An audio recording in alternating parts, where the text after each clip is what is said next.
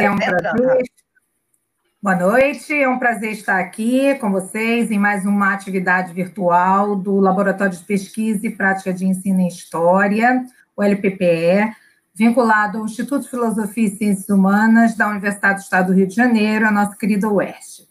E nessa noite nós estamos aqui para fazer algumas reflexões acerca de um tema muito pertinente e angustiante nesses tempos nos quais nós estamos inseridos, que é exatamente a gente pensar um pouco a respeito da crise econômica que nos afeta hum. antes da própria pandemia, durante a pandemia, e se é possível pensar um pouquinho no futuro. E o nosso programa de hoje, né, intitulado Hoje é o Amanhã que tanto nos preocupava ontem, o que fazer, nós estamos recebendo dois convidados, né?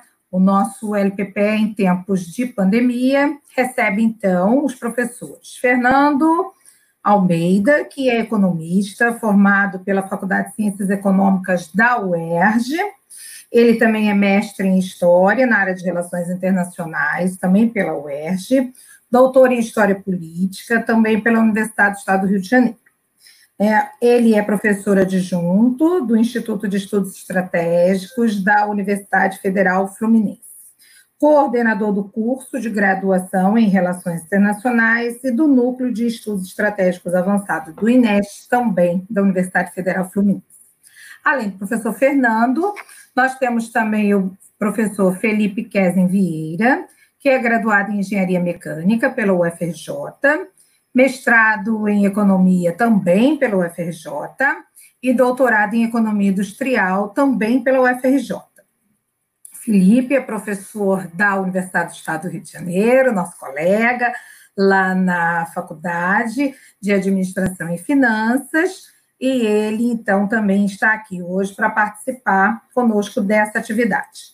E nesse início eu vou passar a palavra para o Fernando, ele vai fazer a sua saudação e já vai fazer as suas primeiras considerações, tá? Só quero antes dizer que contamos também com a participação da Jaqueline, que é nossa coordenadora executiva lá no nosso laboratório, no LPPE, e além do trabalho dos bastidores dos nossos estagiários e dos nossos bolsistas, tá?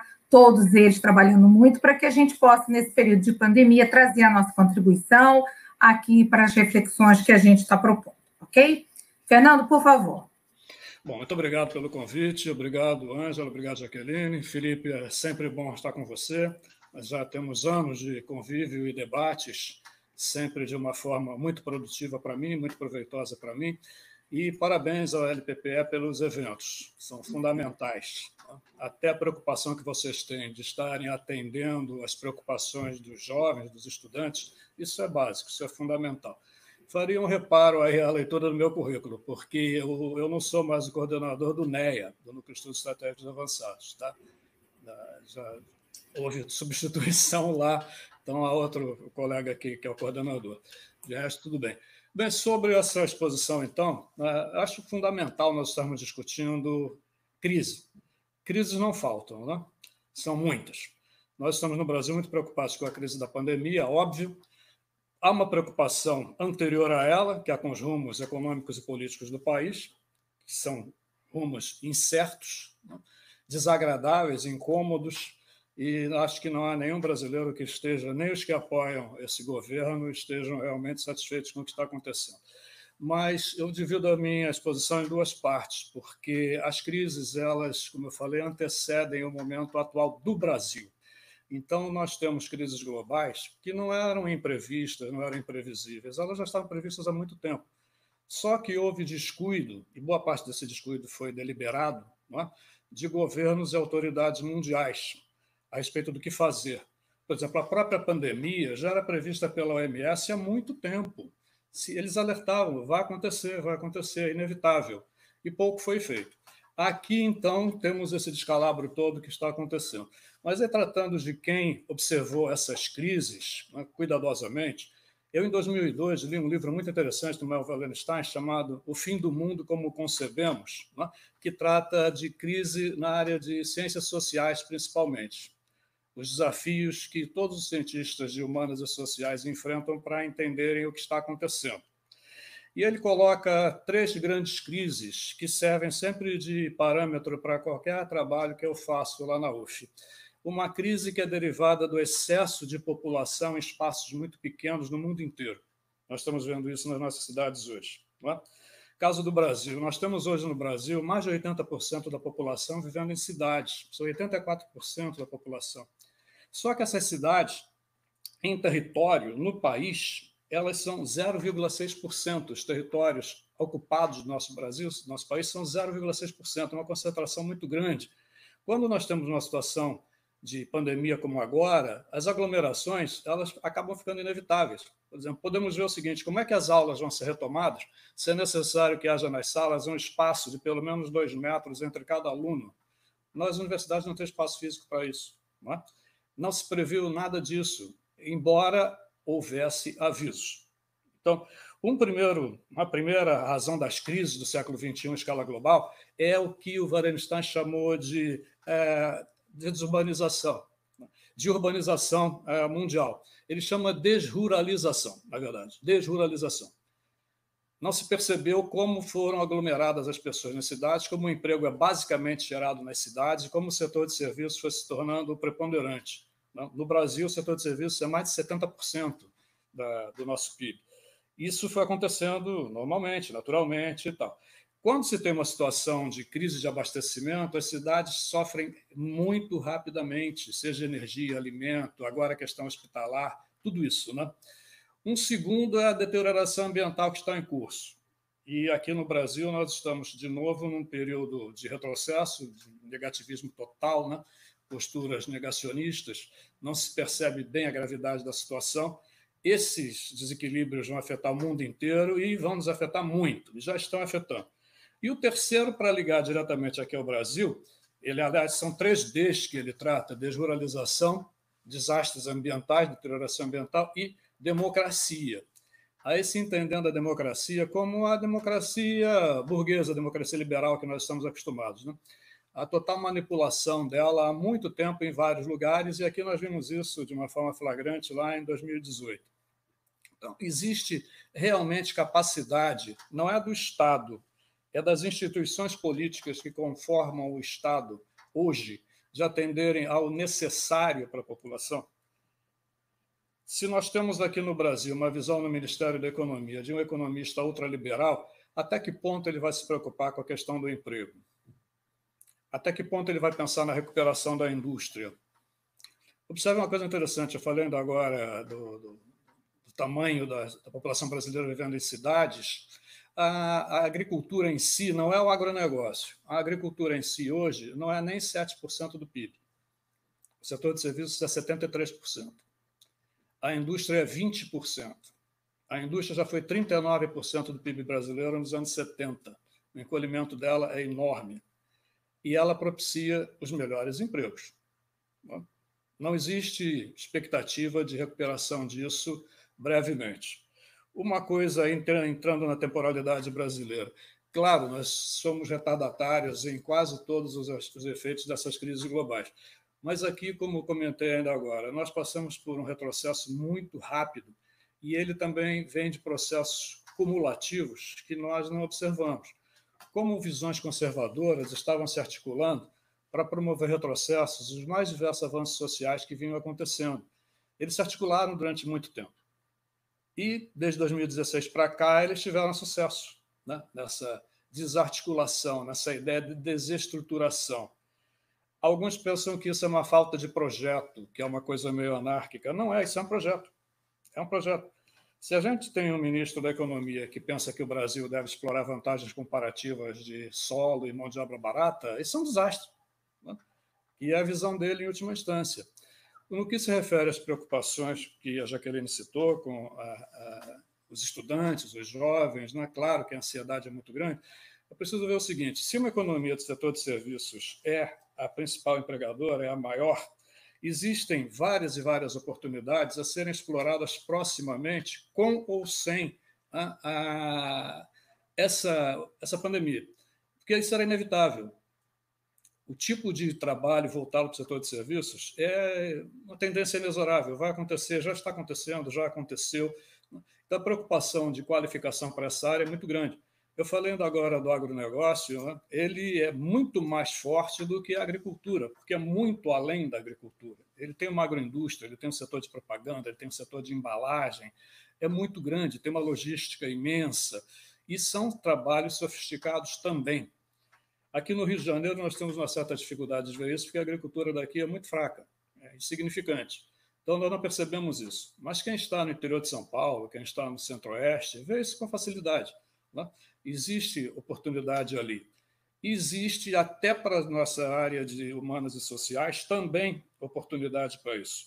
É uma coisa interessante, todas as grandes empresas do agronegócio, elas empregam antropólogos, elas empregam cientistas políticos, porque elas têm que fazer análises de mercado globais. Isso é um setor muito sofisticado. Uma coisa que vai acontecer inevitavelmente, o trabalho remoto não vai ser extinto quando isso acabar. Houve até um trabalho dos bancos, da Febraban, na semana passada, a Federação Brasileira dos Bancos, ela disse que nós temos 260 mil bancários trabalhando remotamente. E que, terminada a crise, ela pretende manter boa parte deles em trabalho remoto. Tá? Quem não for para o trabalho remoto, não necessariamente vai ser reaproveitado em agência, vai ser demitido. E detalhe, os bancos vão ganhar mais ainda porque as despesas deles vão diminuir, os custos vão diminuir, com luz, com água, com várias coisas. E eles pretendem baixar os salários dos funcionários ainda. Quer dizer, é um cenário muito preocupante, mas ele leva a uma postura assim desafiadora da nossa parte. Da nossa parte, como acadêmicos, nós temos que analisar isso e fazer propostas para a sociedade. É o, essa é a nossa atuação, o nosso serviço. Né? Aqui nós todos somos originários de universidades públicas, estadual e federal. Nós trabalhamos para isso. E eu sei que todos aqui entendem que nós temos que retribuir à sociedade o que a sociedade nos deu através dessa estrutura de ensino. Não é? é um ensino de excelência. Nós temos que retribuir isso. Do ponto de vista dos estudantes, essas tendências têm que ser vistas sempre de uma forma bastante crítica, mostrando até e procurando influenciar bastante. Né? Existe muito influenciador digital hoje que é altamente negativo, influenciar de forma positiva, que tem que ser rebatido o ambiente sim, de oba-oba que o nosso sistema acarreta. As crises são sérias e não são só aqui. Esse sistema vive de crises. E ele tem que disfarçar as crises, criar um ambiente fetichista de consumo, consumo, consumo. Eu até me lembro que eu aprendi no primeiro ano de economia aí na UERJ, uma definição de economia que era a ciência triste. A ciência triste diz que os recursos são escassos, mas as necessidades humanas são ilimitadas. Vamos parar com a brincadeira, né? não são necessidades humanas, ninguém tem necessidades ilimitadas, nós temos desejos ilimitados. Né? Necessidade limitada, eu posso querer, eu tenho um Fusca, posso querer ter um Fusquil, posso querer ter 10 Fuscas aqui estacionados aqui em frente, mas isso não é uma necessidade de jeito nenhum. Ninguém tem necessidade de ter 20 pares de sapatos mas fomos criados dessa forma, como se os recursos que a economia diz que são escassos não fossem escassos. Chega agora nessa situação, voltando ao Brasil, dessa crise horrorosa, aí nós percebemos a escassez de tudo, né? Nós sequer temos uma indústria farmacêutica nacional capaz de atender às nossas necessidades. Ela foi destruída. E ela foi destruída nos tempos do início do neoliberalismo. De lá para cá, os grandes laboratórios são estrangeiros. Você falou, Angela, que estou lançando nos estudos, estratégicos da UF, né? É estratégico ter um setor farmacêutico nacional. É estratégico, tem que ter. Se há um embargo qualquer, nós ficamos sem medicamentos muito rápido, porque os princípios ativos são importados. Não se pensa nisso assim. Isso é uma falha gravíssima do Brasil, da condução neoliberal, que só foi interrompida nos governos do PT, nos 13 anos do PT. É? Nem foi totalmente interrompida, mas houve uma tentativa de restabelecer o mercado interno à base de empresas nacionais. É? Recuperamos várias atividades da indústria. Olha, eu não sei se eu já falei 10 minutos, mas aí não quero que você aponte o dedo como você disse que vai fazer com o Felipe. Tá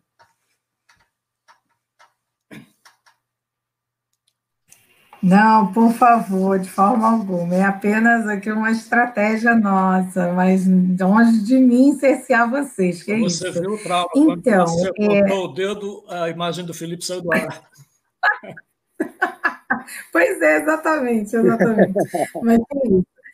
Então, Felipe, eu passo a palavra para você agora, para você fazer aí suas primeiras considerações, para a gente continuar aqui nessa reflexão, que penso eu, tem um tema aqui candente, que eu acho que é a questão de a gente pensar é, não só o esgotamento ou não né, desse ultraliberalismo, como também pensar sobre essa sociedade orientada para o consumo e para o lucro, né? Enfim, vamos lá, Felipe. Bem, boa noite, obrigado pelo convite, obrigado, Ângela, obrigado, Jaqueline. Parabéns pela iniciativa do LPPE, um prazer enorme. Eu costumo dizer para meus filhos que o Fernando é a única pessoa para quem eu não consigo dizer não. Porque quando eu fui convidado, meu filho falou: pai, mas você disse que não ia aceitar. Mas foi o Fernando, filho. Mas, pô, toda vez que você fala, foi o Fernando, foi o Fernando, foi o Fernando. Então, agradeço ao Fernando a lembrança do meu nome e sempre é um papo gostoso. A gente não concorda em tudo, as pessoas acham que a gente concorda em tudo, a gente não concorda em tudo. E mesmo assim, quanto mais a gente discorda e concorda e alterna, mais amigo a gente fica já se vão 18 anos, quando ele me contratou lá em 2002 na querida Moraes Júnior, né? E desde então, a, nossos caminhos têm sido paralelos e muito do que eu estudei nos últimos anos, nos últimos 10, 15 anos, foi pela proximidade com o Fernando. Eu separei alguns tópicos aqui também, a partir da fala do Fernando, que é óbvio que eu não vou falar de todos, mas mais ou menos são alguns pontos que me interessam, pontos que eu tenho trabalhado. É, uma coisa que eu vou voltar mais à frente é sempre a questão do conceito de ciclo e evolução. Ciclo e evolução. Os economistas trabalham muito com o conceito de ciclo econômico, mas esses ciclos econômicos também são, que seja um momento de, de alta, um momento de baixa, um momento de benesse, um momento de crise, que se alternam em ritmos pequenos, em ritmos grandes. Alguns governos conseguem esticar este ritmo, aí a crise é maior, seja, a gente não escapa do conceito de ciclo econômico. Mas também tem o conceito de ciclo político, ou seja, à medida quanto mais você estuda, mais você vê que a gente nunca nasceu no paraíso, nós nunca vivemos muito tempo no paraíso. Ou seja, depois de muita luta, a gente chega àquele momento que nós julgamos racional, bonito, iluminado, iluminista, para logo depois a gente ter uma queda brusca e um retrocesso. Tá? Então, eu vou trabalhar depois um pouco, à medida que a gente for falando, com esse conceito de ciclo e evolução. Porque se você não distinguir esses dois conceitos, você fica meio perdido e até mais pessimista. Eu não acho que a gente está numa, numa desevolução. Eu acho que o nosso momento político é um momento político de ciclo. E aí eu vou para um ponto que é um ponto com leitor, numa leitura que me marcou muito, que foi Brodel, e na leitura de Brodel, que eu usei para uma finalidade econômica, eu tive que ler uma literatura grande dele, eu usei 3, 4% do Brodel no meu, nos meus textos econômicos. Mas ele fala muito do caminhar da humanidade, como uns caminham e outros ficam, uns caminham e outros ficam, ou seja, ele não considera que a gente. É, é uma, é uma ilusão, uma utopia que todos caminhamos juntos. Ele cita muito o exemplo da França, que consegue, consegue, é refém de uma sociedade que muitos vão para o digital, para o moderno, para o financeiro, e outros ficam no rural, naquela grande discussão se você ainda vai ter a fazenda típica, com porco, com gado, ou seja, então a sociedade fica andando e uns ficam para trás. Nós temos a ilusão, por isso que eu chamo da ilusão de Brodel, de que todos querem andar com a gente, todos querem avançar com a gente. Então, quando a gente aprende iluminismo na história, no colégio, o iluminismo é muito marcado, nós consideramos que somos todos iluministas e que todos querem ser iluministas e que toda a sociedade vai conseguir ser iluminista. E sempre que passamos por um momento em que isso fica muito claro que não está acontecendo, nós nos assustamos. Então, o, o meu ponto otimista em relação ao momento político brasileiro e norte-americano, guardamos muitas semelhanças na forma das Américas do Norte e do Sul atuarem, é que muita gente ficou para trás, mas não para trás no sentido negativo de estar numa situação inferior, porque nós nos iluminamos, fizemos mestrado, doutorados e academias, e eles ficaram lá para trás. Não, simplesmente nós caminhamos numa direção que nós chamamos de evolutiva, até de forma assim, meio que arrogante, e eles ficaram numa coisa mais cíclica, ou seja, aquele nascer, crescer, morrer, nascer, crescer, reproduzir, morrer, e quando a gente olha, a gente acorda de repente na década de 70. Ou seja, a gente está no ano 2020 e acordamos em 1970. O discurso é de 1970, a visão é de 1970, os ministros são de 1970, o economista-chefe de 1970, o presidente da República de 1970, os agentes políticos voltaram a ser os de 1970, e eu não vejo isso necessariamente como uma coisa negativa. Eu vejo, sim, o Brasil avançou muito nos últimos 30, 40 anos, e agora, quando a gente olha, a gente vê que nem todo mundo andou com a gente. Então, eu uso mais a palavra negociar e resgatar em contraposição a aniquilar o outro, ou aniquilar quem está do nosso lado, aniquilar quem a gente considera que parou no mundo lá atrás. Um outro ponto que aí me interessa muito, que a gente trabalha muito, é o conceito de desintermediação. A informação sempre foi muito intermediada, ou seja, as pessoas não sabiam ler e escrever, elas precisavam que alguém traduzisse, lesse para elas. A Igreja Católica passa um tempo muito grande discutindo se deveria usar imagens ou não, até que alguém usa um argumento muito forte. A imagem, a escultura, a pintura é o livro do analfabeto. Ou seja, você cria uma ligação direta com aquele que não sabe ler, com a imagem que você quer passar uma mensagem, seja do Cristo crucificado, da Virgem Maria, dos santos, dos anjos, dos, das passagens bíblicas. Essa desintermediação, quando ela chega no século XX, ela é atropelada por um processo, que é o processo de comunicação de massa, que é justamente aquilo que eu presto mais atenção, que é o que eu gasto mais esforço. Vivemos num mundo, numa sociedade de massa, o Fernando alertou para a questão um mundo superpopulacional, ou seja, a população não só gigantescamente, mesmo que fosse separada, até eu acho até que nós devíamos ficar mesmo nas cidades, que se espalhar 7 bilhões de seres humanos nos campos, não sobra um pedaço de árvore. Então, a solução para manter a natureza intacta é o homem se aglomerar em cima de prédios, o que leva engenheiros a dizerem que a maior invenção da humanidade é o elevador, porque senão a gente não conseguiria morar no décimo, décimo quinto, vigésimo, vigésimo sexto andar. Então, o que, que nós temos? Uma sociedade de massa, concentrada em forma urbana, e como a mensagem é passada. E aí você tem os escritores da escola de Franco que vão falar é, comunicação de massa, comunicação de massa, comunicação de massa. Na década de 60 e 70 no Brasil, a gente vê isso surgir com uma televisão, uma televisão colorida, com a Rede Globo e com uma qualidade de atuação, de imagem, de tudo, ou seja, o padrão Globo de qualidade. As pessoas também não percebem que o brasileiro carrega, querendo ou não, um, um gosto, uma qualidade, uma textura estética acima da média, graças à qualidade da Rede Globo. Ou seja, você é capaz de ver um, uma novela de época da Rede Globo e a perfeição daquele figurino. Você procura as falhas da Rede Globo. Você tenta assistir uma novela mexicana, você cai na gargalhada, no drama. Você, você ri do mexicano chorando graças à estética Globo. A Globo é atropelada pelas mídias sociais. Então, quando a gente ainda estava tentando regular, eu acho essa palavra brilhante, eu acho essa palavra assim de um autoritarismo, de uma arrogância, de uma ilusão, de uma utopia, que é o regulação. Vamos regular.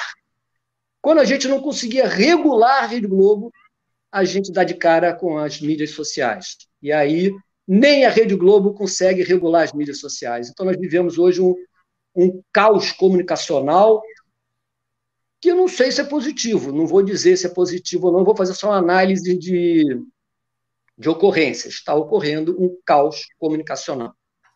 Nesse caos comunicacional, eu vejo três grandes agentes.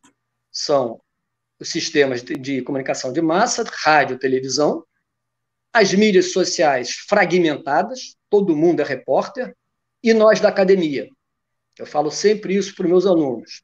Não se preocupem muito. A academia está na briga. Da briga ninguém nos tira. Nós estamos na briga. Passem seus filhos pela faculdade, que nós estamos na briga. E vamos. A briga é boa.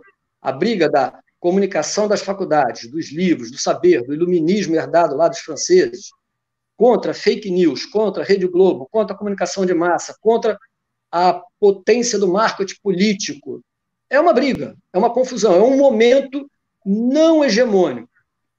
Isso aí é, tinha uma coisa muito do professor Fiore, que ele fala, trabalhava muito o conceito de hegemonia. E não acho que ele não usava essas palavras especificamente, mas na falta do hegemon, você tem uma crise, que é a disputa pelo hegemon, a disputa pela hegemonia. Então, nós temos um momento, uma população gigantesca, uma dificuldade de acesso à informação gigantesca, grande parcela da população urbana que chegou já ao século XXI digital, grande parcela da população mundial que está no século XIX, pré-revolução industrial, a forma de comunicação não tem mais um hegemon, ou seja, está no sentido caótico, não no sentido caótico negativo, de novo posso dizer caótico sem hegemon, e tudo isso é extremamente instigante. Aliado a essas faltas de, de, de hegemon para regular, para coordenar, nós temos um atropelo tecnológico que o Fernando citou, que é justamente a tecnologia destruindo empregos. Aí é mais uma questão de fé. Porque desde os primeiros escritos de Marx, que Marx fala, a tecnologia destrói empregos. A tecnologia está destruindo empregos. A tecnologia destrói o mundo que você conhece. A tecnologia gera um novo mundo. Isso foi muito é, palatável para a geração dos meus pais e para a minha geração. Eu tenho dois filhos com a diferença de sete anos e eles já têm uma diferença geracional tecnológica em sete anos. O meu filho mais velho tem uma proximidade com a minha geração tecnológica e o garoto é uma distância assim que eu estou tentando fazer um esforço para chegar perto. Então, olha que você tem nesse momento essas múltiplas crises. Eu não vou entrar na questão da, da crise do meio ambiente, que é uma coisa mais. gasta mais tempo, mais complexa, extremamente grave. Não deixo de entrar por falta da gravidade dela. Ela é extremamente grave e envolve tudo. Mas então, o que eu vou trabalhar, principalmente, são esses três conceitos: a desintermediação, o conceito de ciclo e evolução de Brodel, ou seja, quem fica para trás e quem não fica para trás. E, finalmente, na parte política que interessa ao Brasil é como chegamos onde chegamos? Então, tem um amigo meu que grita: o presidente caiu, o presidente caiu. Eu falei: ainda não. O presidente caiu, o presidente caiu, ainda não. Ele falou assim: mas por quê? Porque nós não sabemos como que ele chegou lá. Eu acho que o desafio é saber como ele chegou lá. Porque o Collor nós derrubamos e ele tinha chegado lá. Derrubamos o Collor sem saber como ele tinha chegado. Tivemos um movimento neoliberal intenso depois do Collor. Chegou agora o Bolsonaro. Cadê a minha culpa de cada um de nós? Então, essa é a parte brasileira mais que me interessa, ou seja, saber como nós chegamos aqui, a partir de que momento, sem ter que voltar na Revolução Industrial de 1800. É isso minha entrada.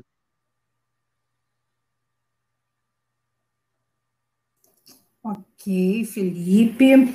Então, acho que também você vai trazer é, é, elementos importantes aqui para as nossas reflexões, né? Sobretudo quando você fala do papel das mídias, né? E da própria tecnologia na fragilização, na precarização, né? E até mesmo na extinção, né? De empregos, de postos de trabalho, né? Então, enfim, acho que são questões muito pertinentes para a gente pensar. Vou passar para a Jaque para ela também fazer algumas colocações, sobretudo nessa questão da mídia, que ela é especialista no assunto, e ela pode aí também contribuir com as nossas reflexões. Jaque. Bom, primeiro de tudo, agradecer ao Fernando né, e ao Felipe, é, sempre presente, né? Eu acho que eu gostei muito quando, quando o Fernando falou do nosso papel da academia, até teve um comentário aqui que eu vou adiantar e botar, né, que é o papel fundamental da academia de apresentar soluções. Eu não sei se nós apresentamos soluções, eu acho que nós caminhamos mais para uma reflexão, né? Porque quando você fala apresenta a solução, eu acho muito, eu diria, arrogante da nossa parte, né? Você traz a solução pronta e você muitas vezes separa isso da sociedade como um todo, né? E aí eu vou, vou, vou até fazer uma, um link um pouco que o Felipe falou. Ela, a, a Angela falou a questão de mídias, eu não sou especialista, acho que a gente, esse termo especialista é muito complicado, né? É, mas realmente eu também venho estudando muito sobre isso e eu vou dizer que, infelizmente, poucas pessoas veem é, a questão da mídia como uma questão estratégica, né? É, ou você entende isso que não é de agora, porque se você voltar lá atrás, a Comissão CRIO, lá no início da Primeira Guerra Mundial, né, que utilizou exatamente a propaganda política, a questão da, da informação para mobilização de uma opinião pública. Você vai ter Walter Lippmann, isso antes de Goebbels, as pessoas falam Goebbels, Goebbels, Goebbels, Goebbels, mas vamos lembrar que isso começou, na verdade, nos Estados Unidos, né? É, então, assim, há uma, uma certa ilusão em relação a isso. E eu acho muito importante a gente trazer essa questão, porque a construção, a narrativa da crise, em grande medida, ela é construída através da, das mídias, sejam elas a mídia hegemônica, essa mídia que se fala tradicional, como próprias, as próprias mídias sociais. Então, de certa maneira, eu acho que até a academia, ela meio que vem perdendo essa, eu não digo perdendo, mas vem ficando um pouco atrás nessa disputa de narrativas da crise. Né? O que efetivamente é crise? Você jogou esse conceito de crise, mas o que efetivamente nós podemos falar que é essa crise? Né? Então, é muito importante esse papel da, da, da compreensão da mídia para que você chegue à sociedade. Por isso que eu falei, a solução não é a academia, a solução é a própria sociedade. Então, ela só vai fazer parte da solução se ela compreender o que é isso. Mas eu estava, antes da gente vir aqui, eu fiquei lendo algumas coisas, e aí, é, ouvindo o Fernando, ouvindo o Felipe, eu andei lendo um material muito interessante que está discutindo exatamente a crise, vamos dizer, a pandemia e seus vários aspectos, inclusive no aspecto da crise. Que crise é essa? E, um, e eu vi dois, eu vi três autores, né?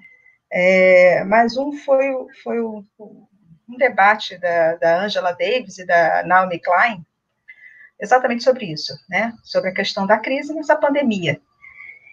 E é, e uma coisa que me chama muito a atenção é, essa crise é o quê? É a crise do capitalismo, como nós escutamos muitas vezes falar, é a crise do neoliberalismo, né?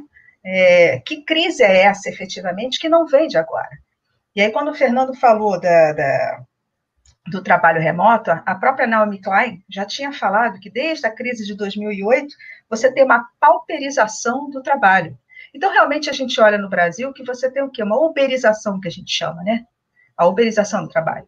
E isso, com essa pandemia, eu não sei como a gente pode é, discutir isso, está se levando mais adiante. Né? Quando você fala o trabalho remoto, e, nós aqui estamos no trabalho remoto também, né, e outras pessoas, então o Fernando falou, vai diminuir o salário do, do bancário, né, vai diminuir os custos do empresariado enquanto você aumenta os custos do, do, trabalhador, verdade seja dita, é como se o Uber, né? Quem é o Uber?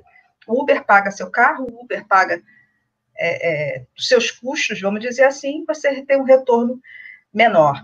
Então, assim, é, o que, que nós podemos falar? O que, que é essa crise, efetivamente? Porque ela não é só a crise da pandemia. Né? E aí eu queria, se vocês pudessem falar um pouquinho desse conceito da própria Naomi Klein, de, do capitalismo de desastres. Quer dizer, o capitalismo ele vai se fortalecer a partir desse desastre que nós temos na pandemia, diante desse quadro de uma uberização, diante desse quadro né, de, de o que, é esse ciclo. É, é, é, eu queria um pouquinho dessa discussão, se a gente pudesse refletir um pouquinho dessa crise, por quê? Como eu disse, a, a academia, de certa maneira, ela, ela está um pouquinho atrás nessa disputa de narrativas sobre a crise. E aí, essa desorganização, eu diria que a regulação é muito complicada, mas a democratização dentro dessa regulação é um outro aspecto importante. Mas as mídias sociais, elas perderam realmente o controle, né? Houve uma. Você tem uma disputa de quem tem mais acesso, quem chega mais, e aí a era da bendita pós-verdade, né? Tudo se torna verdade desde que eu, que eu jogue isso na, na rede e virou verdade né? E você fala, eu comprovei, não, mas eu cheguei primeiro, como eu cheguei primeiro, a minha verdade é a que está tá valendo. Então, essa disputa da, da narrativa da crise, ela ainda está muito solta. E isso tem gerado uma angústia muito grande, porque, é, como eu disse, né, os nossos alunos, os jovens, eu tenho filha, né, é, nós lidamos com uma juventude que ela está perdida, que diz assim, estamos em crise. Que crise é essa? E, e, e vou além, né? É, e aí eu pego até o Boaventura, que ele fez uma coisa muito interessante, uma pergunta. Será que nós perdemos a imaginação preventiva e a capacidade política de é, evitar essa destruição, de superar essa crise, vamos dizer assim. Né? Então, eu queria trazer um pouquinho essas reflexões, são mais reflexões do que propriamente é, uma, vamos dizer assim, uma pergunta, uma coisa desse, desse aspecto. Então, posso falar uma coisa? Então, é, pode sim, já vou passar a palavra para você. Só vou colocar um caldinho aí dizendo o seguinte: que historicamente algumas crises foram até motivos para transformações, né? Ou pelo menos para busca né, de transformações. E aí eu acho que essa já colocou um, um, um, outro ingrediente aí, que é essa questão do capitalismo, né? Quer dizer, alguns, a gente tem acompanhado o debate, alguns dizendo que acham que o capitalismo e seus valores, né, o consumismo, o individualismo, vão perder espaço, e outros, ao contrário, já dizem que eles vão se fortalecer. E aí a gente quer ouvir vocês sobre isso. Bom, pensando pelo fim do que a Jaqueline falou sobre a Naomi Klein, esse capitalismo de desastre, ela expôs muito bem no livro A Doutrina do Choque. Né? E o livro mais recente dela é sobre a aplicação da doutrina do choque pelo Trump. É um livro sobre a necessidade de se dizer não. Dizer não a isso que está em curso até sobre o Brasil, se todos nós tivéssemos dito não cada vez que um fascista se manifestava com uma piadinha misógina, uma piadinha uh, racista, não teríamos chegado tão longe como nós chegamos. Então, a sociedade toda tem culpa nisso. O Brasil é profundamente conservador e quem não é conservador realmente não soube ou não quis, ou sei lá o que, combater isso na raiz. Esse último livro da Naomi Klein é muito interessante porque a ideia dela de capitalismo de desastre é como o sistema aprendeu, desde os anos 70, a usar crises para sair fortalecido do ponto de vista dos empresários e diminuir e destruir o estado do bem-estar social, que foi uma conquista difícil né, de se obter depois da Segunda Guerra Mundial. Se não houvesse a ocupação soviética na Europa Oriental, não teria sido feito todo o desenvolvimento social-democrata que houve ali havia já experimentos antes disso, mas não foram muito à frente. E o capitalismo de desastre é uma estratégia usada para promover crises ou até simular crises, criar um ambiente crítico, como nós vimos no Brasil em 2013. Há muita bibliografia já sobre o que aconteceu ali, quando se colocava uma disputa municipal por transporte como uma coisa que o governo federal devesse ter intervindo como se colocava a crise do ensino municipal como se fosse uma falha do governo federal, coisa do gênero, uma crise fabricada pela imprensa. E aí, lembrando que o Felipe falou sobre a Globo, a Globo é um caso único no mundo, não tem nenhum outro grupo de comunicações que tenha chegado ao poder que ela chegou dentro do seu país, é uma coisa fantástica. Então, a democratização dos meios de comunicação, que a Angela citou, seria necessária através de essa regulação que impediria o poder excessivo de uma coisa como a TV Globo o Roberto Marinho ele pautou o ministério do Sarney. O Sarney ia perguntar a ele se concordava com os ministros que ele estava escolhendo. Isso não aconteceu em nenhum outro lugar. E a mera democratização dos meios de comunicação no Brasil levou uma revolta tremenda, censura, censura, censura. Eu achei interessante que logo a seguir a Inglaterra aprovou uma regulamentação das comunicações. Eu até escrevi, bom, concluímos que a rainha é comunista, porque ela tinha acabado de fazer um código de comunicação. Que o nosso aqui não existe, na verdade. Né? Nenhum país sério, ou nenhum país, não estou dizendo que o Brasil não é sério, mas nenhum país que tem instituições funcionando bem deixaria aparecer uma coisa do tipo da TV Globo. Aí ela tem aspectos positivos. Para o Rio de Janeiro tem muito aspecto positivo no que se refere à geração de emprego, que eu falei ainda agora para a juventude. Se for necessário trabalhar com sonoplastia, cenografia, alguma coisa de bom nível e bem remunerada, a Globo tem o Projac aqui no Rio. Fica difícil sair do âmbito dela nesse aspecto em termos nacionais, era super complicada. Aí também a gente tem que distinguir na Globo o setor de jornalismo do setor de entretenimento, principalmente as novelas, que você citou, Felipe, porque elas são muito bem feitas. É? Já o setor de jornalismo ele é o próprio capitalismo editorial, ele está defendendo os interesses dos grandes empresários. Eles têm um partido político, eles têm. Eles não são só um partido em si, como já foi dito pela presidente da Associação Brasileira dos Jornais. Ela disse: Nós somos um partido político. Ela disse isso eles têm um partido que está aí estabelecido, se sabe qual é, não é?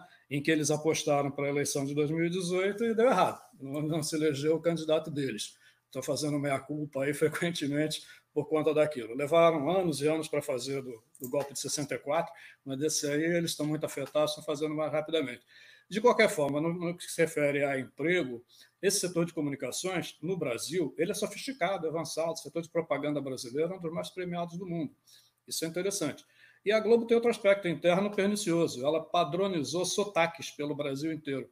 O sotaque dela é carioca ou é paulista. Ela foi exterminando é, linguajares nordestinos, por exemplo, uma padronização do linguajar. Isso é muito interessante, né? e não necessariamente é bom.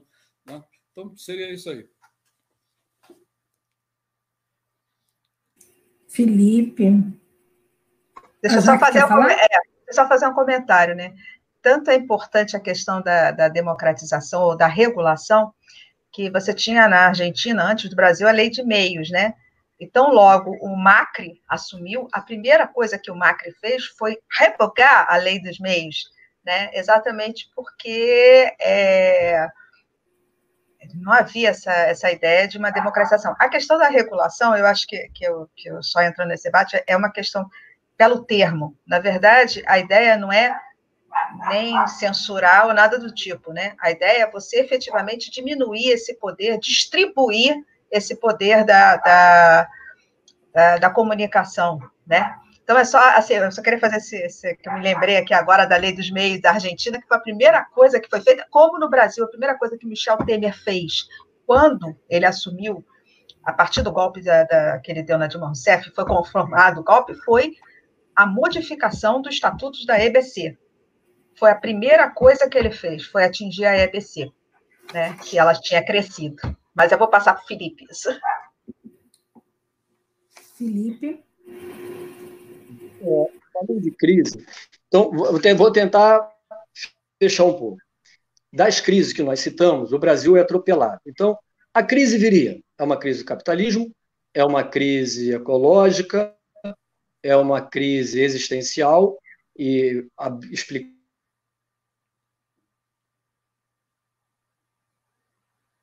Felipe, está ouvindo a gente, Felipe? Oi, Felipe, perdemos o contato com o Felipe. Voltou. A gente estou tá... ouvindo.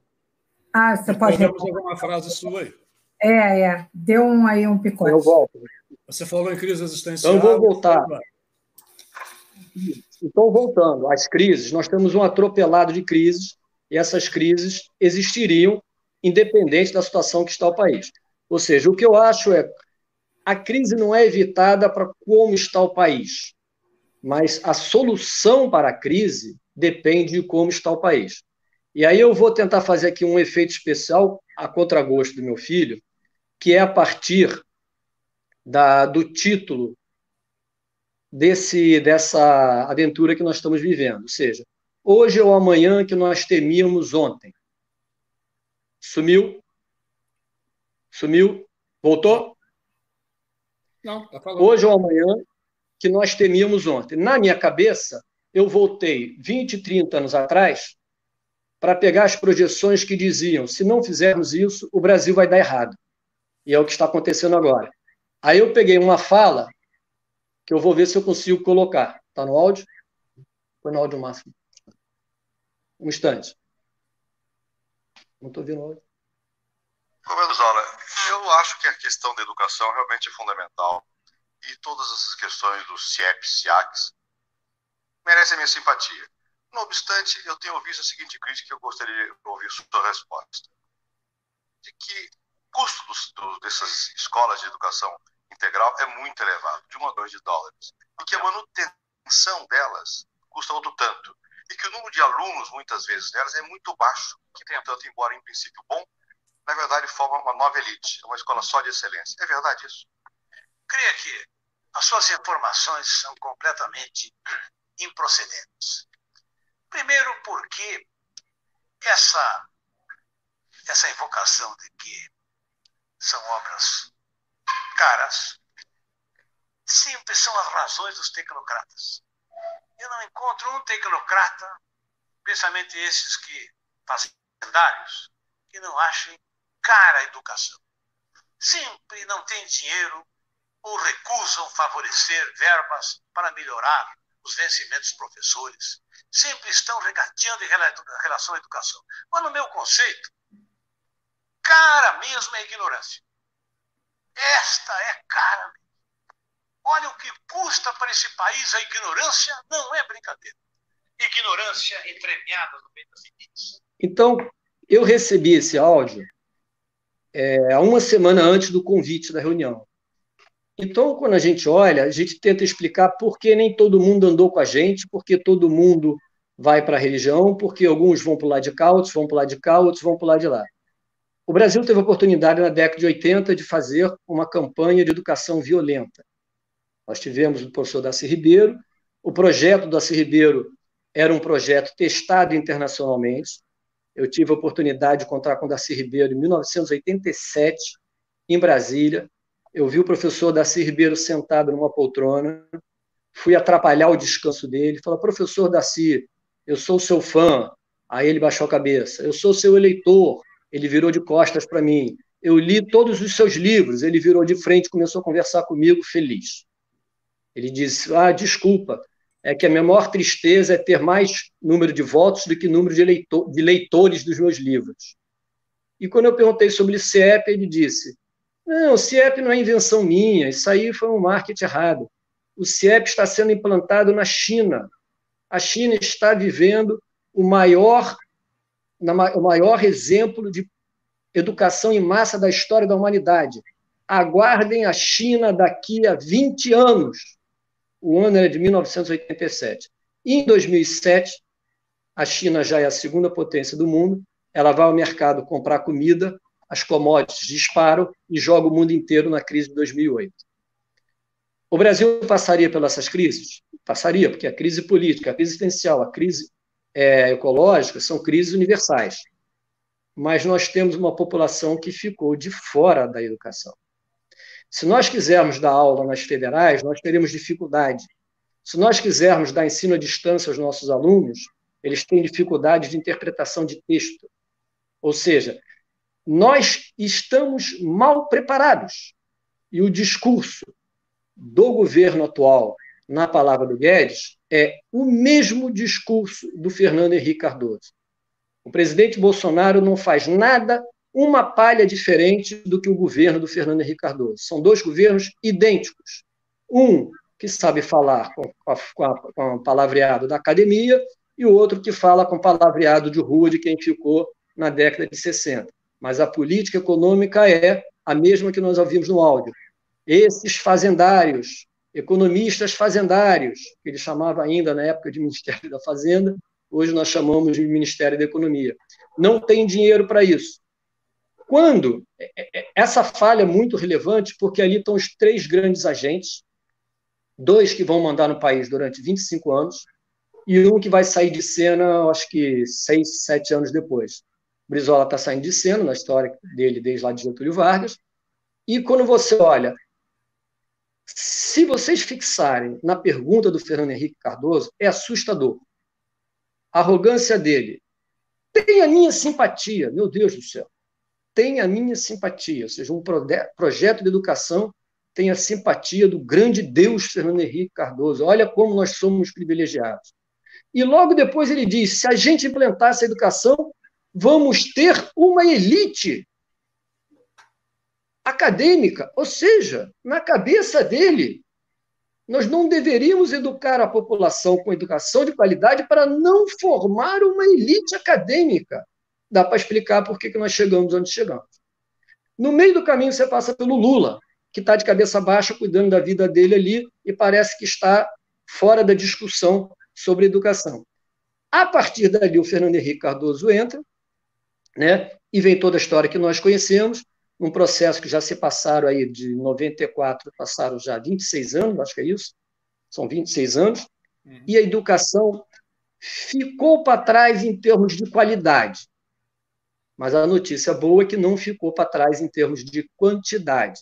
Quando você olha os dados estatísticos brasileiros, aí vem uma coisa otimista, você pega que a, o analfabetismo brasileiro praticamente acabou. Aí as pessoas, como acabou o analfabetismo brasileiro? Porque, na média geral, ele está em 15%, acima de 50 anos, ele é 25%, e parece que nós estamos com 98%, 99% das crianças em sala de aula na faixa até 6, 7 anos de idade. Ou seja, o Brasil do futuro vai ficar pronto daqui a 20 anos, quando a escola andar, se a gente conseguir manter uma luta pela qualidade dessa escola. E aí o que nós temos é projetos de corta educação, corta educação. quando você tem uma população que tem um nível educacional mais adequado para o emprego que nós estamos falando, que é o emprego da tecnologia, nós vamos ter uma presença do Estado menos necessária. Ou seja, nós temos, por exemplo, uma classe média brasileira que tem uma necessidade do Estado menor. Por quê? Porque tem um padrão de qualidade de educação internacional, europeu, de primeiro mundo, a gente consegue se virar bem ou mal, que tendo, tendo ou não um Estado. Mas quando você deixa uma parcela da população de fora, você precisa da mão forte do Estado. Então nós temos. Por que, que nós chegamos aqui? Porque nós não damos educação e estamos tirando o Estado. Não damos educação e estamos tirando o Estado. Tivemos um alívio gigantesco durante os 12, 14 anos do governo do PT, porque nós tivemos o quê? O Estado presente. E desde então nós vemos o Estado sendo retirado, o Estado sendo retirado, o Estado sendo retirado. No caso do Guedes, eu vejo liberais é, criticando o Guedes, dizendo é um liberalismo primitivo. Ou seja, nós chegamos no fundo do poço. Nós não temos um liberal, nós não temos um neoliberal, nós temos um liberal primitivo. Ele não só tira o Estado, como ele tira a renda das pessoas. Como é que você vai sair de uma crise econômica se as pessoas têm cada vez menos renda, menos renda, menos renda? Aí vai tirar a renda de aposentados, aí vai tirar a renda dos que estão trabalhando, aí vai tirar o fundo de garantia, aí vai tirar o décimo terceiro, ou seja, vai tirando renda, renda, renda. Não há na teoria econômica nada que diga que uma economia funciona assim. Pelo contrário, toda a teoria econômica do neoliberal, da revolução marginalista de 1870, dos neo-keynesianos, keynesianos, todos dizem que tem que ter renda. Nós temos o liberalismo que tira o Estado e tira a renda. E não dá educação. Então, qual é a nossa situação? Se você fosse uma parcela da população a quem foi negada a educação nas últimas três gerações da sua família, o que você teria para se apegar? Não seria a faculdade, não seria ao jornal escrito, não seria aos telejornais. Você teria duas opções: a religião e as mídias sociais. Então, nós temos uma parcela da população gigantesca que está recebendo informações, eu volto àquele problema da desintermediação das informações, através das igrejas, no mau sentido da utilização da palavra, porque a religião é importante para o ser humano, a religião ajuda o ser humano, mas nós temos aí algumas igrejas usando a religião como foco de desinformação. Nós temos as fake news que são desinformação. Nós temos as mídias oficiais tradicionais que veiculam a informação que interessa, que eu chamo de mídia recupero. O que interessa ele mostra, o que não interessa ele esconde. Ou seja, como você sai de uma crise com desinformação? Então nós temos um problema, a grande crise brasileira é a desinformação. Grande parcela da população sem informação básica de colégio, as mídias sociais sem controle, os partidos políticos televisivos, agora as como diz, os partidos políticos religiosos. Sim. O importante não é a informação verdadeira, é a informação que te ajuda a chegar num momento, numa situação melhor que os outros. Então, para mim, a crise maior é a crise comunicacional, é a crise de informação, que engloba tudo isso. Por quê? Esta crise ia eliminar a crise ecológica? Não, mas essa crise, nos, essa informação nos capacitaria a combater a crise ecológica. Nós teríamos maiores condições de combater a crise política. Nós teríamos melhores condições de combater a crise econômica. Quando a gente fala das mídias sociais especificamente, que é o que está mais em cima, é um alerta. Esse ganho que as mídias sociais deram ao atual governo eleito, ele praticamente se esvaiu, porque é o ganho inicial. Eu vou até fazer analogia talvez alguns economistas vão me bater, com Schumpeter. Schumpeter sempre disse que a inovação ocorre e você tem os lucros imediatos da inovação. Depois todo mundo copia, os seus lucros somem. Aí você é obrigado a inovar de novo. Schumpeter justifica a lógica do capitalismo como uma procura pelo lucro. E a procura do lucro recai na procura da inovação. A inovação do uso das mídias sociais favoreceu Trump e Bolsonaro. A esquerda já sabe usar, a direita já sabe usar, todo mundo já sabe usar. O fake news é generalizado, a esquerda faz fake news, a direita faz fake news. Ou seja, aquela inovação das mídias sociais já não é mais um ponto de favorecimento de um grupo, seja, já está a, talvez a única coisa que está democratizada nesse país é o, uso, o mau uso das mídias sociais. E eu digo que o Brasil precisa urgentemente investir em obter uma imunidade pública de rebanho contra as fake news. O trabalho de atacar as fake news é legal, mas a sociedade tem que criar uma imunidade de rebanho contra fake news. Então, eu trabalho as minhas tiazinhas que recebem fake news, eu trabalho mamãezinha que recebe fake news, eu trabalho sobrinho que recebe fake news, todo mundo trabalhando para saber que eu não vou dizer para não confiar na fake news e confiar na Rede Globo, seria um absurdo. Eu estou dizendo para não confiar em nenhum dos dois. Então, esta imunidade que alguns criaram contra a Rede Globo, alguns vão criar contra as mídias sociais. Acho também que as faculdades, que foi citado aí, que ficaram um pouco em atraso, neste caso, como a gente foi jogado para o ensino virtual, obrigou a nós, professores, a nos atualizarem, e agora a gente está na linha de frente de trabalhar também as mídias sociais. Ou seja, concordo que as faculdades, a academia, ficou defasada. Nós ficamos muito, nós ficamos agarrados naquela presença humana que, que, é, que é a nossa razão de ser, que nos emociona, que é o contato humano. Mas a gente tem que aprender a ter contato humano assim como nós estamos tendo pelo visor. Eu vejo um encontro com o Fernando faz uns seis meses. Já fechou até a charuteria, a charuteria síria fechou, a gente se lamentou pelo celular. As faculdades estão tendo a oportunidade de entrar neste embate, né, que, que é das mídias sociais. Eu acho que eu sou mais otimista. O buraco da crise jogou de tão fundo, tão fundo, que o nível de solução, todo mundo se mexendo, só acho que o problema da educação básica permanece. Ou seja, não vejo saída sem educação básica. Porque quando a gente conversa aqui, algum momento eu sinto um, desloca, um descolamento entre o que a gente está falando e a realidade do país. E não era mais para ser assim. Nós estamos em 2020, século 21 seja, a linguagem que a gente usa pode não ser entendida para aquele cara que foi negado à escola a vida inteira, para aquela mãe que tem que trabalhar o tempo inteiro e não pode ajudar o filho a fazer o dever de casa. Por isso, a escola em tempo integral. Então, nós temos que ter cuidado quando falamos de crise no Brasil. Quem é que está resolvendo a crise lá de baixo? É lógico que para nós o Estado é importante. Eu quero Estado forte e sou a favor do Estado forte tem que ter o Estado forte. Quando você lê matérias de líderes das comunidades, a resposta deles é direta: a gente se vira aqui embaixo. Eles estão se virando na pandemia lá embaixo, eles estão se virando fazendo é, grupos de jovens que estão circulando dentro das comunidades. Eles, ou seja, eles estão se virando. No meio rural, o pessoal está fazendo da sua maneira.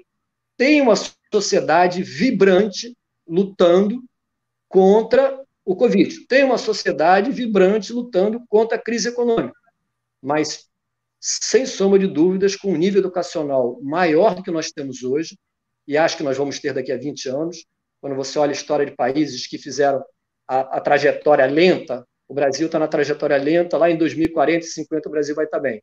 A China, Japão e Coreia não tiveram paciência para a trajetória lenta, deram saltos. Pá, pá, Educação, em 10, 20 anos eles colaram no Ocidente. A velocidade com que o Oriente cola no Ocidente na década de 70, 80 e 90 é assustadora. Mais assustadora é a velocidade com que nós das Américas nos deixamos desgarrar da evolução do Ocidente, que nós éramos a linha de frente. Encerro. Ela não fez assim, mas eu encerrei, senão eu vou fazer para mim. A imagem ficou congelada. É isso que eu ia falar, a sua imagem está congelada para a gente. A gente está te ouvindo ah. muito bem, mas a imagem está congelada. Mas, é, mas é, acho que depois que você colocou o áudio. É, exato, exato. É bom que pouco, então, pouco quem está assistindo. Eu queria colocar duas questões como provocação. É, há, há algum tempo atrás, o saudoso Humberto Eco foi muito criticado na época em que ele falou uma frase sobre a questão das, das redes sociais, sendo que as redes sociais estavam dando muita voz a idiotas. Eu não sei se vocês, colegas, lembram disso. E isso gerou uma polêmica extraordinária. Então, assim, é, eu confesso que é, hoje, em que a gente, de uma certa forma, com força das circunstâncias, está se aproximando também das redes sociais, mais do que talvez a gente fazia há dois, três meses atrás, é, a gente começa a, a, perceber exatamente isso. Não só o seu poder, eu acho que o seu poder já está colocado, mas sobretudo isso, né? É, quem é que está tendo hoje penetração? Né? Quem é que está tendo penetração? Ah, e a gente até se assusta quando a gente vê, de uma certa forma, é, o, o, que está chegando né? aí na, na, na enfim, nas pessoas, nos cidadãos brasileiros. Outra questão que eu queria colocar, né, não estou aqui dizendo se é ou se não é, eu só estou colocando para a gente pensar e para a gente provocar, tá? É, uma outra questão que eu queria colocar, que o, o, o Felipe colocou, é sobre essa questão da desinformação. Né? E eu acho assim, eu, eu até concordo que a gente vive uma crise, sim, de desinformação, mas acho que a gente vive junto com essa crise também uma crise de, da própria formação. Né? E aí, mais uma vez, voltando para a educação, não sei até quanto a educação é a salvação, entre aspas, uh, de alguma coisa, porque eu acho que tudo depende do tipo de educação ou do modelo de educação que se quer ter ou que se pretende ter. Depende, se não tivermos uma, uma educação voltada para uma formação crítica, eu fico me perguntando se a gente realmente vai ter condições de superar essa crise de desinformação. E, por último, a última consideração que eu queria fazer em relação a esse debate é exatamente sobre o papel do Estado, né? É, o Estado, para essas camadas menos desprivilegiadas, o Estado, na verdade, sempre foi ausente. Eu fiz uma, uma pequena é, leitura sobre a questão da, do enfrentamento da gripe espanhola no Brasil, sobretudo no Rio de Janeiro, né? uh, no período em que ela ocorreu, e uh, a, a, ausência do Estado, né, ou mesmo a própria ineficiência, a inação do Estado, isso estava estampado uh, naquele momento, né, não só no Rio de Janeiro, mas em vários outros lugares, porque o surto começa no Nordeste, então já no Nordeste são os primeiros lugares em que se manifesta. Como eu trabalho né, com, enfim, é, de uma certa forma, com o movimento operário, dentro do movimento operário com o movimento anarquista, eu fui olhar os jornais operários, jornais anarquistas daquela época, e é exatamente isso.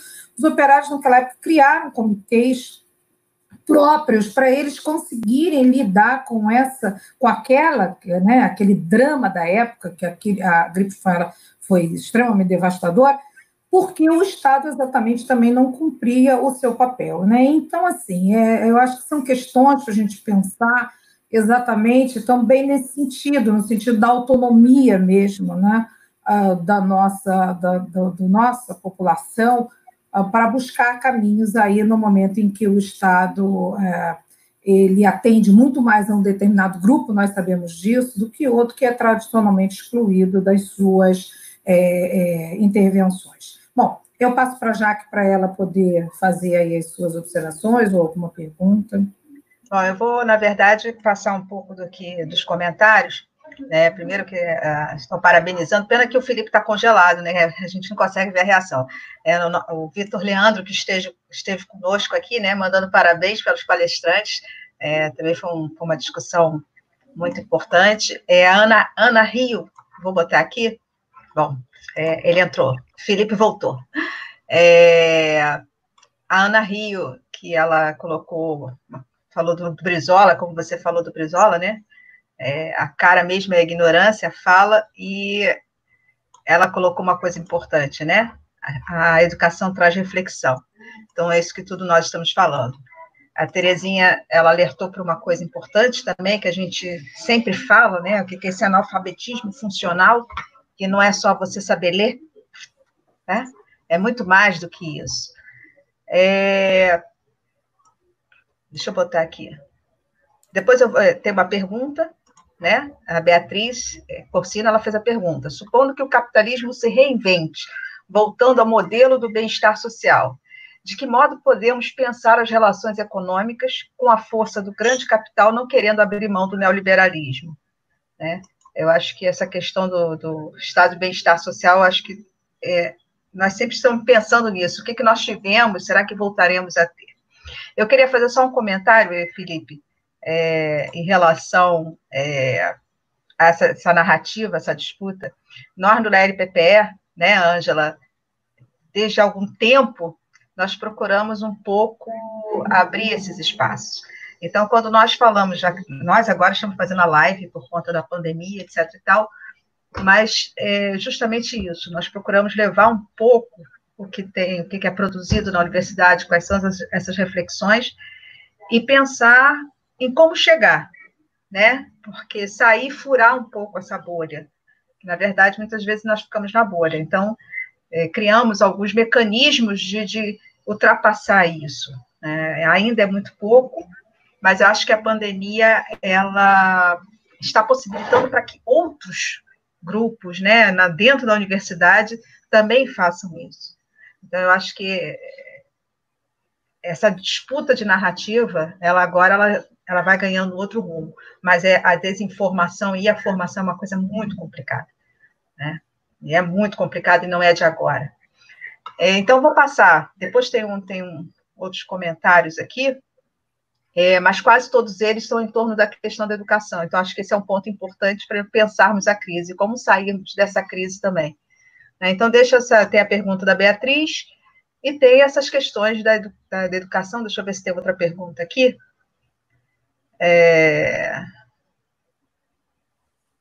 Bom, é, é, aqui está um comentário sobre o Mangabeira Unger, né?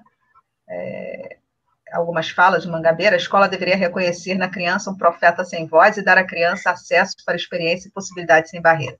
Então, eu acho que essas perguntas, esses, esses questionamentos, nós deixamos aí para vocês falarem. Tudo bem. Então, é, só, só um instantinho. Oi? Fala. Só um instantinho, Fernando. Então, é, é interessante essa questão da educação que está aparecendo aí, né, que a gente colocou, o Felipe colocou, e que a gente está refletindo, porque a gente vê, por exemplo, uh, como é que a gente pode pensar nisso, né, na educação, como algo que possa promover pensamento crítico e, de uma certa forma, nos dar possibilidades exatamente de é, identificar os vários discursos, por exemplo, né, na, na própria mídia ou nas redes sociais, Uh, se a gente tem hoje um movimento de uma escola sem partido, né, que está sendo, de uma certa forma, pessoas que são deputados, que são políticos eleitos pela população, que estão fazendo eco a isso, a você tirar todo e qualquer tipo de discussão que são extremamente pertinentes na formação do ser humano, não como as questões de gênero, as questões de sexualidade, por exemplo, né, a própria formação política, a própria formação política, que, que esses, as pessoas que, que estão em torno desse projeto, eles querem exatamente acabar com isso ou é, é, nos, nos limitar nas nossas discussões sobre esse assunto. Enfim, só para colocar isso para a gente ver como o debate é complexo e como a sociedade brasileira é conservadora nesses aspectos. Uhum. Então, lembrando que quem fez a primeira pergunta, que foi a Cristina Escofano, era sobre a academia oferecer respostas, né? mas acho que o mais importante é nós fazermos as perguntas certas faz a pergunta sobre como isso aconteceu, põe em debate, e a sociedade tem que participar desses debates, como iniciativa que nós estamos tendo aqui agora nesse evento do LPPE. Vamos fazer as perguntas certas. Tá? A academia vai propor respostas, propor. E aí cabe discutir isso, ver quem aprofundou melhor, quem chegou às melhores conclusões e tal. Tá?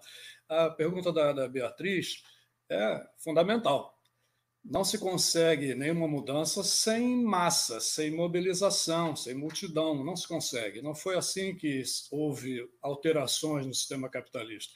Agora chegamos a um ponto em que tudo que foi conquista obtida com muito sangue hoje é considerado comunista né?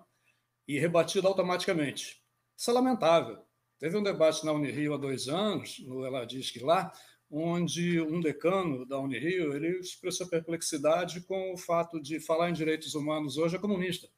Então, quem diz isso não é humano, quem é contra os direitos humanos não é humano. Não entendem. Isso é muito sério. Aí, tocando com o ponto do, do Felipe a respeito da, do papel da religião, houve um estudo há algum tempo sobre qual a percepção dos eleitores conservadores a respeito das mudanças sociais que houve nos anos do PT os avanços sociais que houve ali. Houve uma falha de comunicação gravíssima naquele período todo. O nosso país não consegue ter um grande órgão de informação progressista, nós nunca criamos isso, não tem. É impressionante. Não temos um jornal de circulação progressista, não temos uma revista semanal. Isso é impressionante. E aí o resultado da pesquisa foi o seguinte: como as pessoas avaliaram os ganhos que houve de renda né, no período, principalmente do Lula. E a avaliação foi a seguinte: o primeiro fator responsável pela melhoria em nível pessoal ou familiar foi Deus. Né? O segundo foi o empreendedorismo, foi essa capacidade própria, foram os seus atos individuais. O terceiro foram as políticas públicas. Olha a falha de, de divulgação que houve aí. Como é que alguém não percebe que esteve protegido naquele tempo todo, que o seu emprego esteve protegido? E aí, Felipe? Por isso, Vargas criou o DIP. O que era uma regulação. Né? Então, de qualquer forma, a questão de religião, eu venho lidando com isso há bastante tempo na, no ensino privado, muito sério. Você dar uma aula de economia política numa escola privada hoje é complicado. Quando chega em Marx, é complicado, sabe? Tem, assim, repulsa mesmo. Estamos vendo isso no mundo inteiro. Né? Aqui é mais sério porque, como eu falei, chega mais tarde, quando chega, chega com muita força, e houve anos e anos de preparo dessas entidades conservadoras para terem o poder que tem hoje. Não caiu do céu. Foi uma coisa paulatina. Né? Foram crescendo, crescendo, crescendo, com projeto de poder. Existe um projeto de poder. Quando se diz que é, o pastor pode fazer uma crítica, estou falando evidentemente aí dos neopentecostais, o pastor pode fazer uma crítica de gênero ou extremamente ofensiva, ele tem o direito de fazer isso, e quando eles discutem a, a evolução, a teoria da evolução, que nem é mais teoria, já está mais do que comprovada, não, não admitindo que a ciência tem o seu espaço, a ciência não vai entrar num templo, numa igreja, e obstar o que aquele pastor, aquele padre está dizendo. O nosso país ele entrou numa espécie de rebarba do conservadorismo de uma forma muito rápida para nós, mas já vem há muito tempo. Então, esses grupos se articularam. O Brasil tem uma bancada da Bíblia importantíssima. E eles têm o projeto de escola sem partido, é só uma parte disso aí. A ideia é realmente fazer uma coisa, um cercamento ao pensamento crítico, qualquer que seja o pensamento crítico. Não precisa ser marxista, qualquer pensamento crítico. É visto como progressista. São os valores que elegeram esse cidadão que está agora lá na, na presidência. Né? É o Brasil profundo.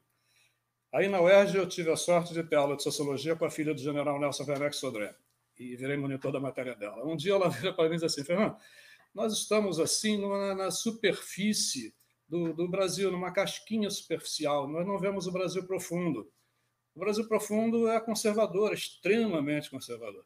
Só que ele não é o Brasil profundo que está no interiorzão, não, ele está em qualquer lugar. Ele está em todos os lados. A questão aqui que a Angela citou do Estado não agir para os mais pobres, na verdade, ele não teve interesse em agir. Nós tivemos república de bacharéis de direito durante décadas e décadas. É? Era assim. Em que momento da história do Brasil os pobres não viveram sob estado de exceção? Quando é que eles não viveram? Que morador da Zona Sul tem a sua casa invadida pela polícia, ou até aqui da Tijuca mesmo? Não vai ter. Não, é? não vai acontecer isso. Uma vez no programa da TV Brasil, da Lúcia Leme, tarde da noite, os debatedores da Zona Sul ficaram muito espantados quando eles ouviram falar que existia uma coisa chamada caveirão, que entrava nas favelas gritando: Vou pegar tua alma, bandido, vem aqui pegar tua alma. Eles ficaram muito espantados. A Lúcia Leme fez uma observação ótima, era uma jornalista muito interessante. Ela disse assim: Vocês nunca ouviram alto-falante no Leblon dizendo isso, né? O Estado protegeu da classe média, média para cima, para baixo, não.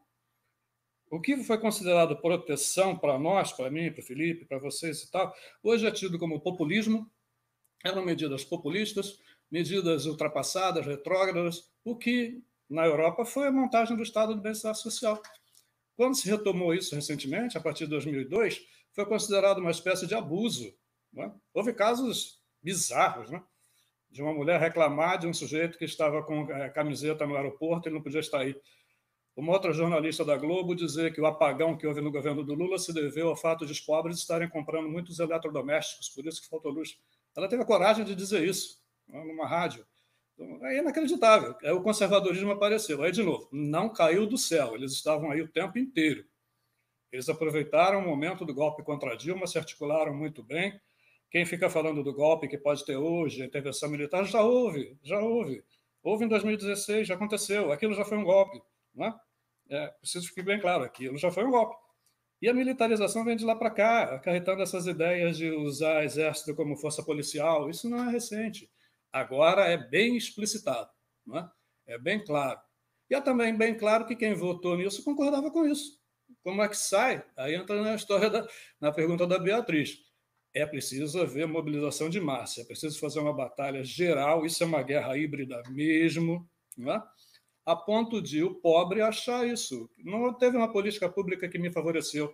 Eu não tive ganhos reais de salário mínimo porque isso foi estabelecido pelo governo federal. Eu tive porque Deus quis. Ora, isso é uma falha de comunicação imensa. A desinformação, não? a pessoa foi informada de modo equivocado. Como é que sai disso? Vai ser lento. E será mais rápido quanto mais gente entender o que aconteceu e atuar para reverter. Tá? Felipe.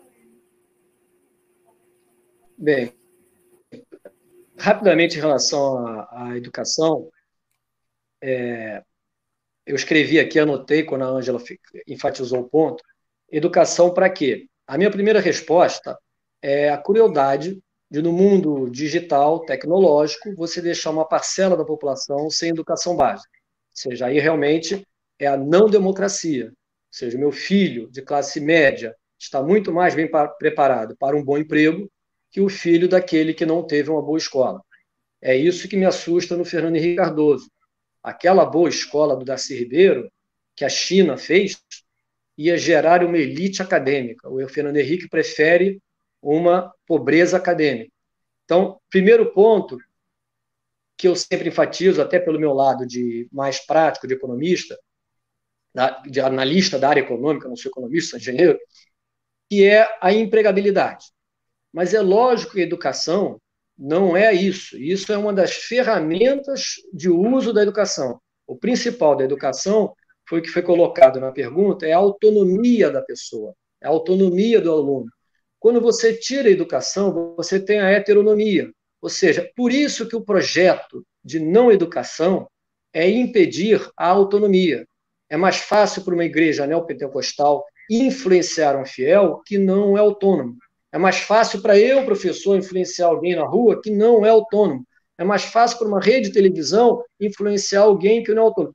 Por isso que eu não estou falando nem da, de educação em nível de técnica, de científico, nosso antigo científico, de, de uma empregabilidade. A educação do garoto sai autônomo. Se isso é suficiente para o país deixar de ser conservador, não. Eu não estou falando que a, a educação vai salvar o Brasil do conservadorismo. Muito pelo contrário impressão que eu tenho é que tem muita gente estudando muito ficando mais conservador. Mas é que as pessoas têm a sua opção.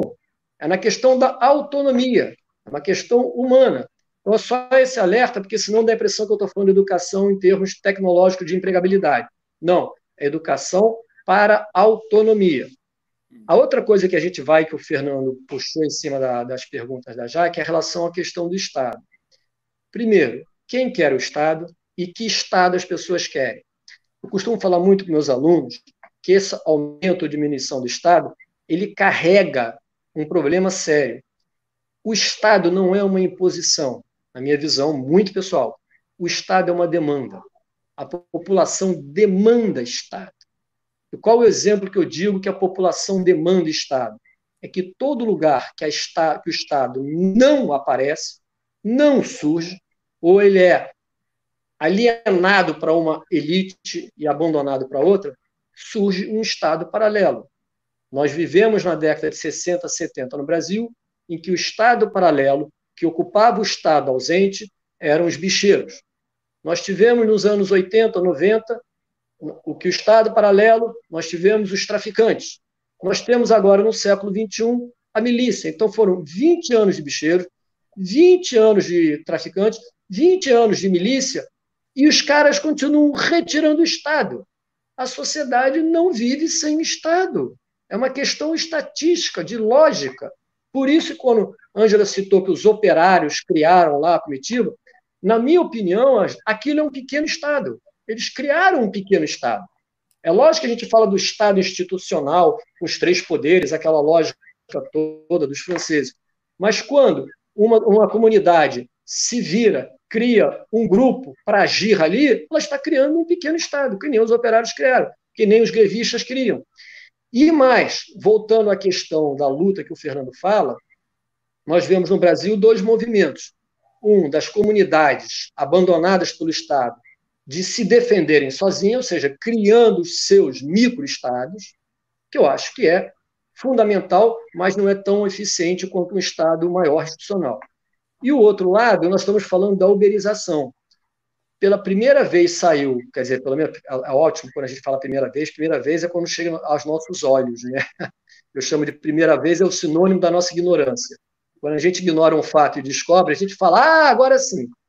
Os Uber estão planejando uma greve nos mesmos moldes dos caminhoneiros de dois anos atrás. A manchete da Folha era: líderes do Uber se miram na greve dos caminhoneiros e usam mídia social. Então, nós estamos para viver algo extremamente delicado. No meio da pandemia, a comida pode não chegar na nossa casa. Porque tem a greve dos caminhoneiros e tem a greve dos Uber. Então, é uma sociedade em que a população abandonada encontra suas próprias soluções. Por isso que eu sou sempre um eterno otimista.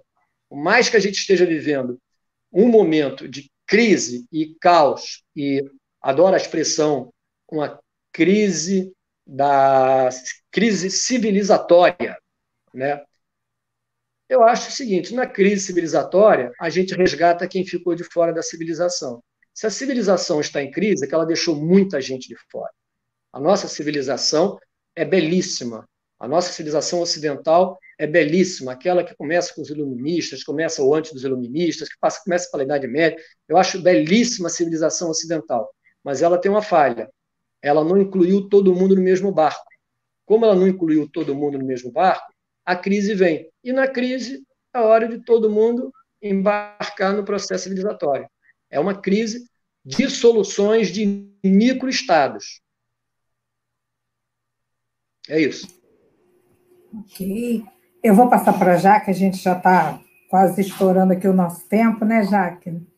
Na verdade, estourou, mas assim, é, tem vários comentários, nós não vamos conseguir dar, dar, dar conta de tudo. É, eu acho que essa é uma discussão que leva a muitos caminhos, né? É, eu, vou, eu acho que a gente pode, vou ter que terminar, assim, não sei se vocês querem responder mais alguma coisa, assim, falando muito a questão da educação, educação à distância, a questão da, da, da uberização, eu acho que são temas que ficam na reflexão de todos, e é muito importante isso que a gente falou no começo, e o Fernando reforçou. É, a gente não dá muito a solução, eu acho que a gente tem que pensar como chegamos até lá. E eu, eu só vou terminar, Ângela, acho que já tem uma hora e vinte e dois, né?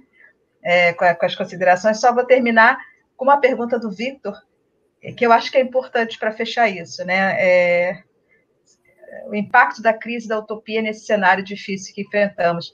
Eu acho que são dois, dois termos muito importantes, né? o termo crise, que, que fica o tempo todo no nosso ouvido, sem entendermos isso aqui, e a questão da utopia. Né? Parece que eh, eu gostei muito do título até da, da, dessa, da, desse encontro, né? O que fazer, porque eu acho que leva para frente um pouco, né? O que fazer é o futuro. Na verdade, eu, antes, o que, que nós passamos, onde nós chegamos e o que fazer. E é, não sei onde eu li que, na verdade, a gente se move muito pela utopia.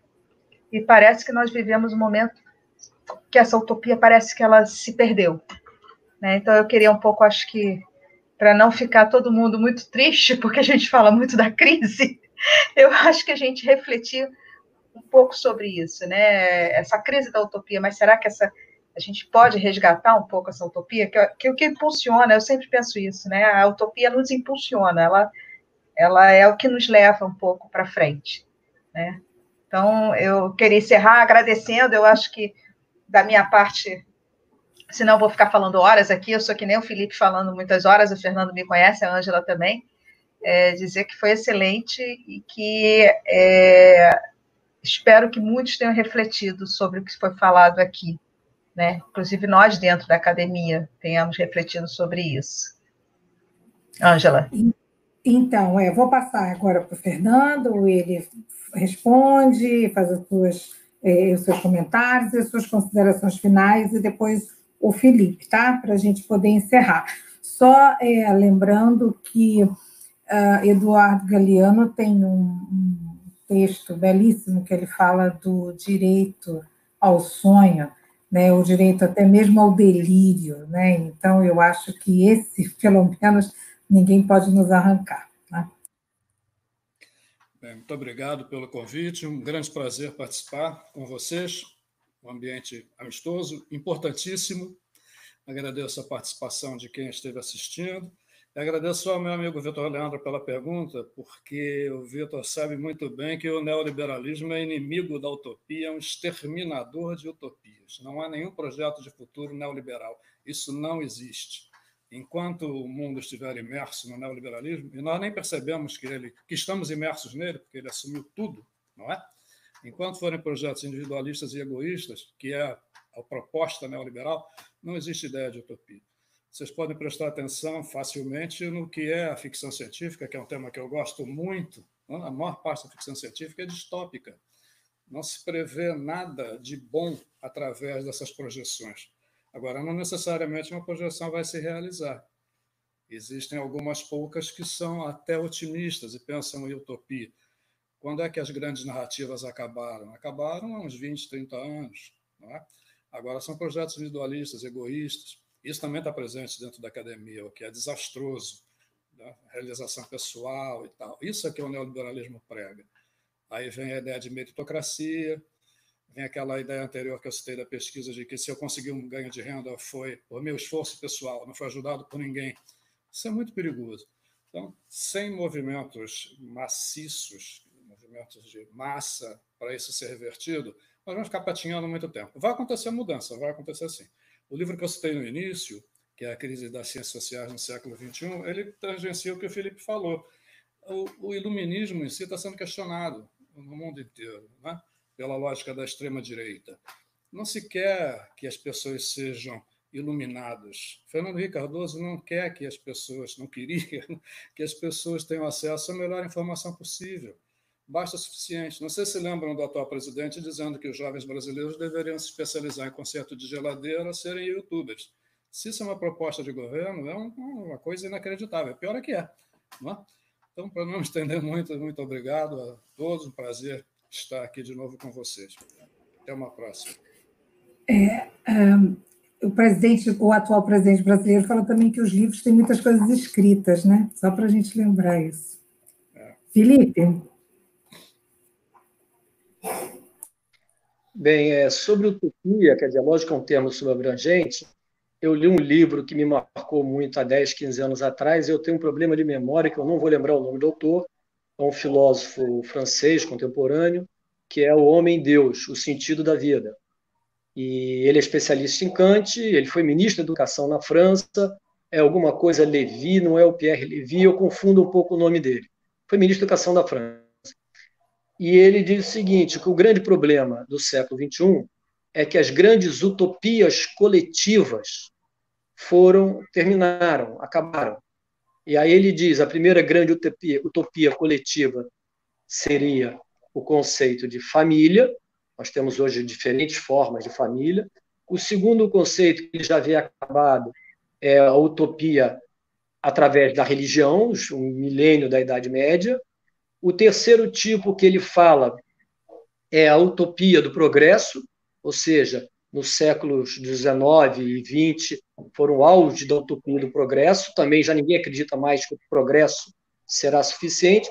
E o que mais me assustou, e depois que eu li o livro, eu chorei uma semana seguinte, uma semana seguida, que ele falou: é o fim da utopia da luta social. É o fim da utopia das grandes lutas sociais. Ele usa como exemplo o fim da União Soviética. Ou seja, ele mostra como nos últimos 200 anos as quatro, três, quatro grandes utopias coletivas foram exterminadas e não tem volta. E ele fica tão pessimista que ele se vê obrigado, é curioso, cara, filósofo, realista. Ao último capítulo ele diz, mas tem uma esperança. A utopia da salvação do meio ambiente. Então, todos estaremos unidos um dia na utopia da salvação do meio ambiente. Esse último capítulo é mais um lamento dele por falta de utopia do que ele acreditar mesmo. E se ele está acompanhando o Brasil de hoje, essa utopia também está sendo exterminada. Mas eu acho que a, a utopia que eu fico, isso, Luc Ferry, é este mesmo. É o Luc Ferry. Eu sempre confundo porque eu li o Pierre Levy na parte de comunicação, então eu confundo o Pierre Levy com o Luc Ferry, evito citar o nome, é o Luc Ferry. Então eu tenho uma utopia sim, minha utopia é a autonomia para todas as crianças.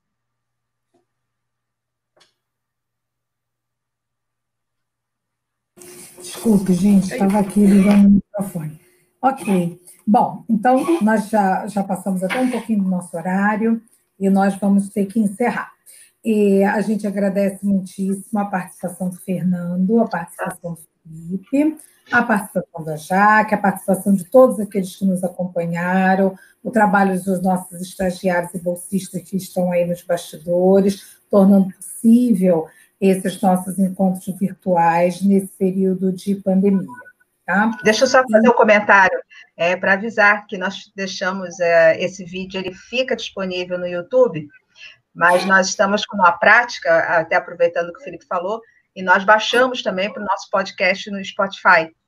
Então, é possível de ouvir para outras pessoas e levar para outras pessoas. Né? Ótimo. Ok, então é, a gente agradece, né? É, na verdade, o nosso, o nosso objetivo foi esse mesmo: fazer provocações, suscitar reflexões, né? Uh, falar exatamente o quanto é grave né, e preocupante a situação na qual nós aqui no Brasil estamos particularmente inseridos, porque além de uma crise sanitária né, e uma crise econômica, temos uma crise política sem precedentes na nossa história e que aí o nosso papel é exatamente esse, né? Possibilitar aí reflexões que possam abrir, descortinar, quem sabe, caminhos, ok? Obrigada para vocês, para todos vocês, todas vocês que estiveram aqui conosco, ok? Eu peço ao Fernando e ao Felipe que permaneçam, a Jaque também aqui com a gente, a gente vai sair do ar, mas vocês permaneçam aqui um instantinho na nossa sala, tá? Obrigada. Tchau, gente.